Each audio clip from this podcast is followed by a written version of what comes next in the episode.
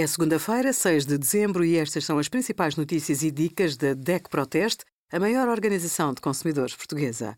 Hoje, em DEC.proteste.pt, sugerimos o que são, por onde andam e o que escondem as mutações do novo coronavírus, sobretudo a variante Omicron, qual o supermercado preferido dos portugueses, entre lojas físicas e online, e como reclamar de uma empresa na nossa plataforma em 5 passos.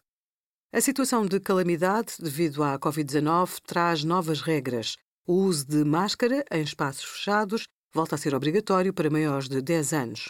Nos estabelecimentos de ensino, a obrigatoriedade mantém-se para os alunos do segundo ciclo do ensino básico, seja qual for a idade. Para aceder a grandes eventos desportivos, ir a uma discoteca ou entrar em Portugal, precisa de teste negativo, certificado de teste ou de recuperação. As mesmas regras aplicam-se para visitar lares e hospitais, mesmo que esteja vacinado.